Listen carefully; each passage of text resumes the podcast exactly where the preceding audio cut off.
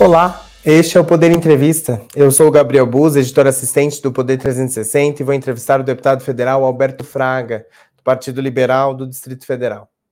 Alberto Fraga tem 66 anos, é policial militar e está em seu quinto mandato como deputado federal. Na Câmara, é vice-presidente da Comissão de Segurança Pública e líder da bancada da bala. Deputado, obrigado por ter aceitado o convite de estar aqui conosco no, no Poder 360. Essa entrevista está sendo realizada ao vivo no estúdio do Poder 360 em Brasília, em 11 de maio de 2023. Para ficar sempre bem informado, inscreva-se no canal do Poder 360, ative as notificações e não perca nenhuma informação relevante. Deputado, eu começo essa entrevista perguntando sobre armas. O senhor é líder da bancada temática. Nesse ano, o governo mudou e a política de armas também. O senhor recentemente defendeu que o decreto do governo Dilma sobre CACs, colecionadores, atiradores e caçadores, seja usado. Como está o diálogo nesse sentido? Eu estou tentando manter um diálogo amistoso com o Flávio Dino, com o ministro da Justiça. Temos conseguido algumas, algumas, alguns avanços, mas a gente percebe que a política do, desse atual governo é totalmente desarmamentista. Eu não gosto de dizer que eu defendo as armas. Eu não defendo as armas. Eu defendo o direito de escolha do cidadão. É, eu, o que eu acho, fico revoltado, é que eu vejo o governo apresentar várias políticas para desarmar o cidadão de bem, aquele que, que compra uma arma e deixa seu endereço, deixa o CPF, mas não tem nenhuma política para desarmar o bandido, para desarmar o crime organizado. E querer penalizar apenas e tão somente aquele que, que compra uma arma bem intencionado para ter dentro de casa, eu defendo o direito de comprar uma arma para ter dentro da casa, para defender a sua propriedade, para defender a sua família. Eu até disse esses dias para o ministro Flávio Dino: o senhor acha justo um cara que mora numa fazenda, isolado de todo mundo, não ter uma arma de fogo para defender a sua propriedade ou a sua própria vida e da vida da família. Então, esse tipo de coisa não pode ter ideologia. Nós temos que entender o seguinte: ah, mas a arma mata. Ah, mas faca também mata. Machadinha também mata. E uma série de coisas que não é. Eu acho que nós temos que fugir dessa, desse estigma de que a arma é do mal. Não. A arma, em determinadas situações, é um instrumento de defesa. Então, eu não quero que as pessoas andem armadas nas ruas para transformar o país num bang-bang, não é isso. Mas quem quer comprar uma arma para defender sua propriedade, nós não podemos negar esse direito. E essa escolha pertence ao cidadão. E aí, Gabriel, eu digo mais. Quando nós ganhamos o referendo, o referendo, a pergunta é: você é contra o comércio de arma de fogo no país?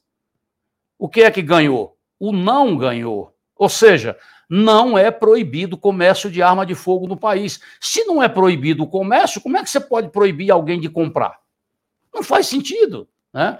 E o que o governo fez com esse decreto intempestivo, assodado, maldoso, foi simplesmente, é, vamos dizer assim, sentenciar à morte milhares de lojistas algumas centenas de clubes de tiro que não sabem mais o que fazer, estão quebrando, a inadimplência já chega a 70%, os empregos indo embora, né? mais de 70 mil pessoas é, já foram desempregadas, porque simplesmente o governo falou: não, a partir de hoje está tudo suspenso. É como se você proibisse uma loja de roupa de, de vender roupa. Isso não existe eh, numa democracia, isso não, não faz parte da, da, da é, do contexto da democracia. É por isso que eu estou sempre lutando e vou continuar lutando para que o cidadão de bem ele não tenha seus direitos cerceados. O senhor recebeu alguma sinalização do ministro de que a política que era usada no governo Dilma pode ser reutilizada? Olha, eu diretamente do ministro não, mas dos assessores nós tivemos uma, uma boa sinalização. É, então, a gente só quer acrescentar no decreto da Dilma, uhum. que realmente foi quem veio, é, a do Bolsonaro foi muito flexibilizado, e não adianta o CAC achar que eu estou contra eles, é porque eu, eu disse esses dias que nós queremos salvar É o direito do CAC ainda continuar comprando uma arma, indo praticar o tiro. Né? Agora, o porte de armas para o CAC, nesse momento, nesse governo, vai ser impossível conseguir. Porque nós até podemos aprovar isso na Câmara, mas o Senado não passa. E aí é melhor ficar com o que nós podemos oferecer. Sim. E o que é que nós queremos? Queremos que tenha o porte, agora, do ponto A ao ponto B, e com horários estipulados. É normal. Teve muita gente, Gabriel, que foi preso com uma arma de fogo às três horas da manhã e dizendo que ia fazer treinamento. Pelo Sim. amor de Deus, né? Aí também é querer burlar a legislação e achar que nós temos que concordar com isso. Esse governo não dá para a gente, o meu, a minha pretensão é fazer uma lei para os CAPs. Mas nesse governo é impossível a gente pensar dessa forma. Então vamos tentar salvar os anéis para que os dedos permaneçam. Sim. Então tem essa sinalização, só para concluir, desculpe, claro. eu acabei me prolongando. É, o decreto da Dilma e a gente acrescentando os calibres 9mm e ponto .40. Uhum. E criando no decreto da Dilma esse porte de armas do ponto A ao ponto B em determinados horários para o CAC, para o, o atirador. Né? Sim. É isso. O senhor fala de horário, sobre regulamentar os horários, e cita o exemplo de um preso às três da manhã dizendo que ia fazer um treinamento. O senhor acha que essa medida deveria ser debatida no Congresso sobre a regulamentação do horário ou via realmente um decreto presidencial? Eu acho que o, o assunto já foi muito debatido. Nós tivemos o Estatuto do Desarmamento, eu fui o primeiro relator, uhum. né? e, e o assunto está bem definido. O que precisa realmente é o decreto poderia resolver essa questão. Agora, uma questão, o que, o que anda acontecendo no nosso país é uma coisa tão inexplicável que todo mundo sabe que um decreto não pode modificar a lei. Esse decreto que está em vigor, que foi do dia 1 de janeiro, Sim.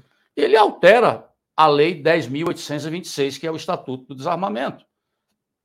Quando lá diz claramente, se eu não me engano, no artigo 6, que as armas dos colecionadores, atiradores e caçadores são registradas no Exército Brasileiro. Aí vem um decreto e obriga, e obriga que essas armas sejam cadastradas na Polícia Federal. O decreto está alterando a lei. E, no meu entender, qualquer estudante de direito sabe que isso realmente é, é, é, é inapropriado. Mas o Supremo Tribunal Federal disse que é constitucional. É isso que está acontecendo. Quando tem uma, a, a dúvida na legislação que vai beneficiar o cidadão, aí vem o Supremo e coloca a interpretação deles. E aí eu não sei onde é que isso vai parar. Então, nós queremos que esse decreto da Dilma seja reativado com algumas mudanças, porque eu sou amigo do Bolsonaro há muitos anos, mas eu tenho que dizer que realmente o decreto é, que o Bolsonaro fez flexibilizou demais. Eu não posso concordar, e você, atirador, pode ficar até com raivinha, mas eu não posso concordar que um CAC possa comprar 30 fuzis. Não faz sentido isso. Aí acontece o que aconteceu no Rio de Janeiro. O cara comprou 25 fuzis autorizado e estava vendendo para o Comando Vermelho. Sim. Agora, eu já concordo que um atirador esportivo de competição, ele precisa ter mais de 8, 10 fuzis, porque para as modalidades que ele disputa. Sim. Mas tudo isso pode estar no decreto. Tem que haver uma diferenciação para quem compra uma arma e para quem tem que comprar seis, oito para poder disputar campeonatos. Essas coisas precisam ser vistas de uma forma técnica e não ideológica. Certo, deputado. Recentemente, no recadastramento de armas decretado pelo governo, a PF prendeu 49 CACs e pessoas com porte de armas em geral que realizaram recadastramento, porém tinham algum mandado de prisão em aberto. Como que a gente atua para criar mecanismos para que as armas não parem em mãos erradas em um país tão violento como o Brasil? Você não tem como precisar isso. Uma das desculpas, eu sempre enfrentei os desarmamentistas, e o argumento mais forte que eles usam é de que as armas legais vão sempre parar na, na, com, com, os marginais. Uhum. Eu discordo. Se você fizer um levantamento aí da polícia, não é o levantamento das ONGs que é desarmamentista, um levantamento da Secretaria de Segurança Pública, você vai ver que o número de armas legais envolvidas em crimes é muito pequeno, é insignificante. Mas eles colocam isso como sendo, e não é verdade. Né? Eu defendo também um recadastramento. Agora, o governo acredita que só existe 943 mil armas no Brasil? Se ele acredita, eu também tenho que acreditar em Papai Noel. Porque foi o que aconteceu no cadastro. Uhum. Né? Eu defendo que as pessoas de bem que têm uma arma que não é objeto de crime, que não seja raspada, que é uma arma de herança, muita gente naquele primeiro recadastramento ficou, é, teve o seu registro vencido. Essas pessoas têm que ter a chance de cadastrar. Agora, ninguém me convence que um governo sério deixa de querer ter o controle de quantas armas tem no país e com quem estão essas armas. Porque quando eu falo em cadastramento, se pegarem uma pistola é, com a numeração tal, opa, essa arma pertence ao João Alberto Fraga. Está nesse endereço. O governo tem que ter esse controle, mas prefere ficar acreditando em história de troncoso. Né?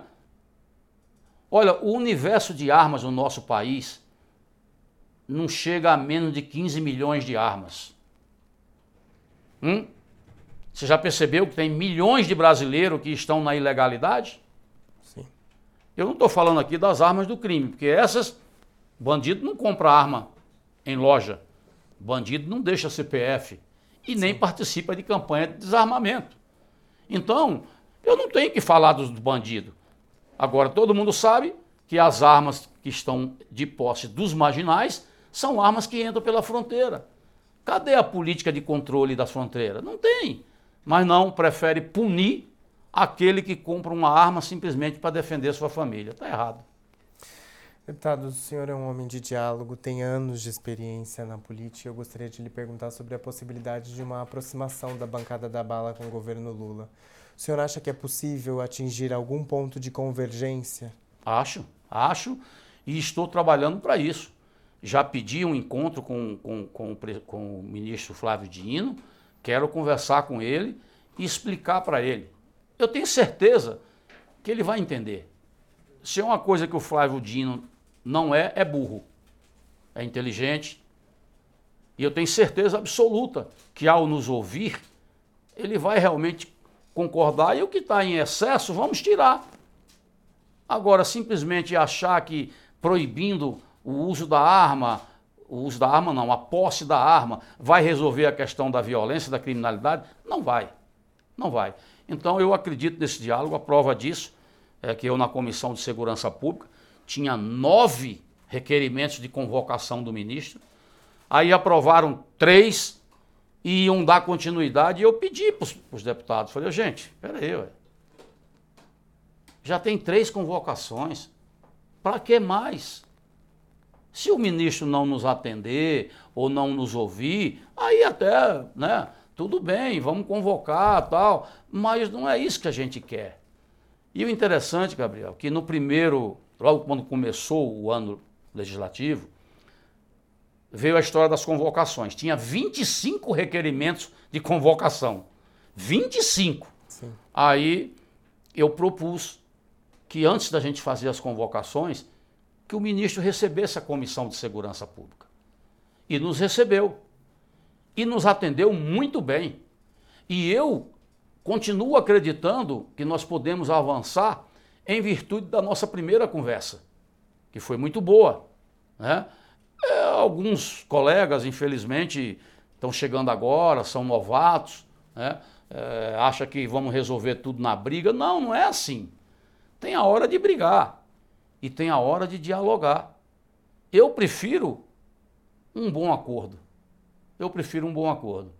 O que nós temos é que salvar os lojistas, os clubes de tiro e, evidentemente, que dar alguma coisa para essas milhares de armas que foram vendidas até 31 de dezembro.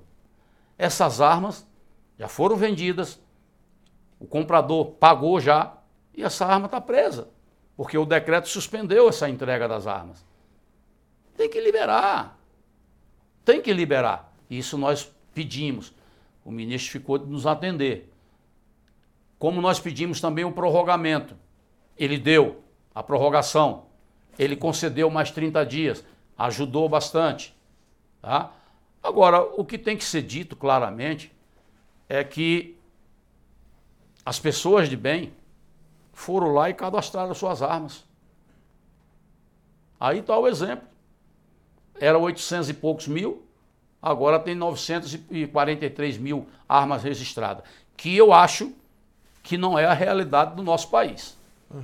Eu entrei com um pedido de indicação, fiz uma indicação para o governo fazer um recadastramento nacional, dando aí seis meses para o cidadão cadastrar sua arma, que é da sua casa, que é do seu avô, que é do seu pai, uma arma que você comprou há muito tempo atrás, antigamente, Gabriel. A lei 9437, você comprava uma arma, você comprava, não é do seu tempo, mas tinha uma loja chamada Mesbla, você comprava uma arma na, na Mesbla, que era um, uma loja de departamentos. Tinha aqui a caça e pesca, que você chegava lá e comprava uma arma. Né? Agora, eu defendo isso. Agora, quem cometeu o crime com a arma de fogo tem que responder o rigor da lei. É isso que eu defendo. Quem fez o mal feito, assuma. É isso? Certo.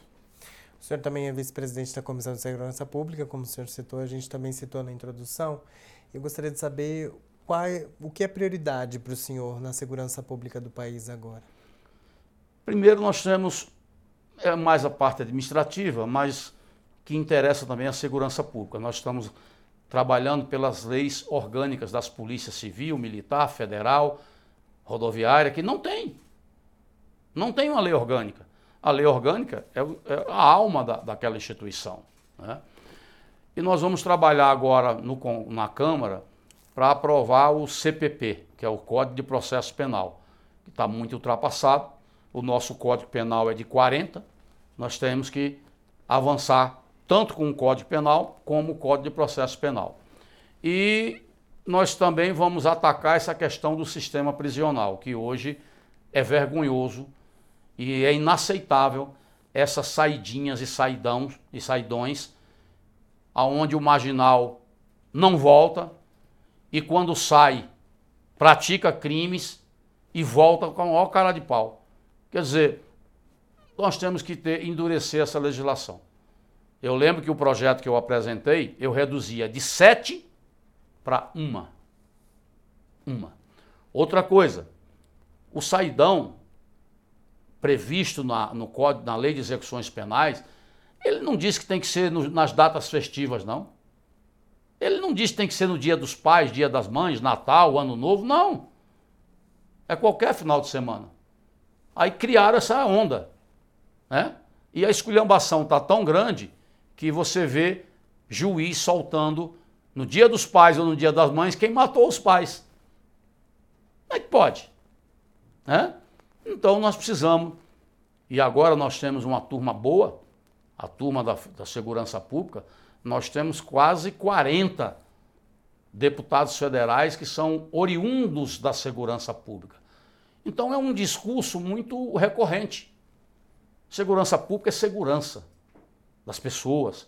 Então nós temos que estar sempre atentos à legislação. Agora mesmo, permita, eu estou contra uma resolução do CNJ que a partir do dia 15 de maio vai começar a fechar os hospitais psiquiátricos, aonde se encontram presos maníaco do parque, Adélio Bispo, o tal do vampirinho que matou 11 meninos lá no, em Minas Gerais. Essas pessoas, de acordo com a resolução do CNJ, vão ser liberadas. São quase 5 mil estupradores, pedófilos, latrocidas, homicidas que vão para as ruas. Nós não podemos aceitar esse tipo de coisa. Fiz uma audiência pública, o presidente da Associação dos, do, dos Psiquiatras de Psiquiatria do Brasil é redondamente contra, é totalmente contra. A, o membro da AMB, Associação dos Magistrados do Brasil, é contra. A OAB é contra. E nessa audiência pública, quem não compareceu foi exatamente o CNJ, que é quem deveria dar a explicação. Então eu entrei com um pedido para a gente poder visitar a ministra Rosa Weber. Alguém tem que explicar isso para nós. Não dá para a gente aceitar de forma pacífica que esses marginais sejam liberados. E outra coisa, eles só terão tratamento se ele quiser. Você já imaginou o que é que vai ser? Então as pessoas têm que entender que segurança pública é coisa séria. Nós não podemos aceitar essas, esses equívocos que são cometidos e que vai a consequência vai ser na segurança das pessoas. Deputado, eu queria abordar um outro assunto também. O senhor é amigo do ex-presidente Jair Bolsonaro, desde a época em que ambos eram deputados. É, o ex-presidente hoje está com várias questões na justiça, entre elas uma possível fraude no cartão de vacinação, que resultou numa busca e apreensão na casa dele aqui em Brasília dias atrás. Como que o senhor avalia a situação jurídica do Bolsonaro? Jurídica ou política? Jurídica. Jurídica eu acho boa, né? Porque eu sou do tempo que a Polícia Federal fazia busca e apreensão para prender malas de dinheiro, joias, carros importados, mas você entrar numa casa para pegar cartão de vacina, eu acho que isso também já está ultrapassando dos limites. Na verdade, a gente sabe que o pano de fundo é para pegar o celular do Bolsonaro. Né?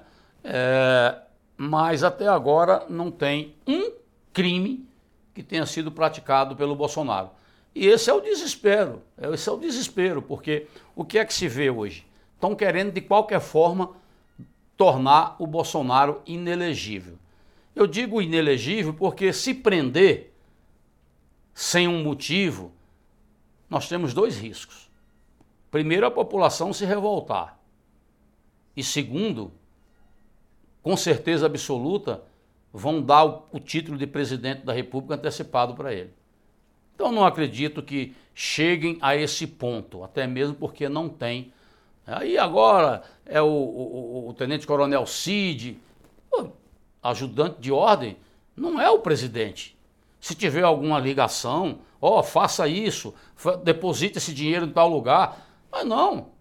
Querem colocar o crime no, no colo do Bolsonaro, porque o, o, o coronel lá é, comprou, o irmão, o irmão comprou uma mansão. É falta de não ter o que fazer. Né? Se tem algum crime, Vamos julgar e condenar. Mas inventar, eu não digo mais nada, já inventaram o crime de opinião pública, que não é crime, né? e tem gente presa por isso. Então, reafirma a situação jurídica dele, não tem nada que, que o desabone. Deputado, o senhor fala que não, não crê numa possível prisão, mas o senhor acha que é possível o ex-presidente ficar inelegível? Aí eu acho. Aí eu acho. Vai ser a única saída deles. Como já fizeram lá com o Luciano Hang, né? O velho da, da, da van. Já tornaram ele inelegível. Então, agora estão ameaçando aí caçar o Deltan Delanhol, no TSE. Então a coisa está ficando sem limite. Ditadura do judiciário é a pior que existe. Já dizia Rui Barbosa, você não tem a quem recorrer. É a pior ditadura, é a da toga, que você não tem a quem recorrer. E aí realmente é preocupante. E como as coisas vêm acontecendo de maneira assim absurda, eu não duvido que eles queiram colocar é, o Bolsonaro inelegível. Eu tenho quase certeza que eles vão fazer isso. Sim. Né? Nesse caso, nesse cenário, quem seria um candidato de direita para as próximas eleições? Não, no meu, é, é, muito difícil a gente falar, mas tem vários nomes aí.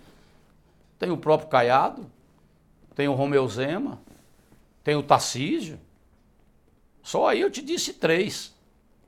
O senhor acha que a ex-primeira-dama também tem chances? Não, eu acho que não. Aí também é. Né, eu, com todo respeito a ela, mas eu, eu não acho que para ser direto presidente da República, eu acho que. Eu ainda prefiro acreditar que o candidato seja o Bolsonaro. Certo. Deputado, eu também gostaria de perguntar como que o senhor vê a situação do governo hoje no Congresso. Muito ruim. Instável, inseguro, sem propósito. Qual foi o projeto que o governo apresentou até agora? Nada. O único que ele mostrou que tinha interesse, os dois últimos que ele quis apresentar lá, perdeu. O PL da censura, o 2630, ganharam na urgência, mas no mérito perderam e perderam feio. E o outro foi o decreto do marco de saneamento que nós derrotamos do governo. O decreto do presidente Lula foi derrotado lá na Câmara do marco de saneamento. São duas derrotas. Entendeu? Então, a gente sabe que tem muitos deputados flutuantes, flutuantes que eu digo porque dependendo das emendas, né, ele se bandeia para o lado do governo. Sim. Então, hoje o governo sabe que não tem uma base consolidada dentro do Congresso Nacional. Certo. Chega ao final esta edição do Poder Entrevista. Em nome do Jornal Digital Poder 360, eu agradeço ao deputado pela participação. Eu que agradeço essa oportunidade e estarei sempre à sua disposição. Agradeço também a todos os espectadores que assistiram a este programa. Essa entrevista foi realizada ao vivo por no estúdio do Poder 360 em Brasília em 11 de maio de 2023. Para ficar sempre bem informado, inscreva-se no canal do Poder 360, ative as notificações e não perca nenhuma informação relevante. Muito obrigado e até a próxima.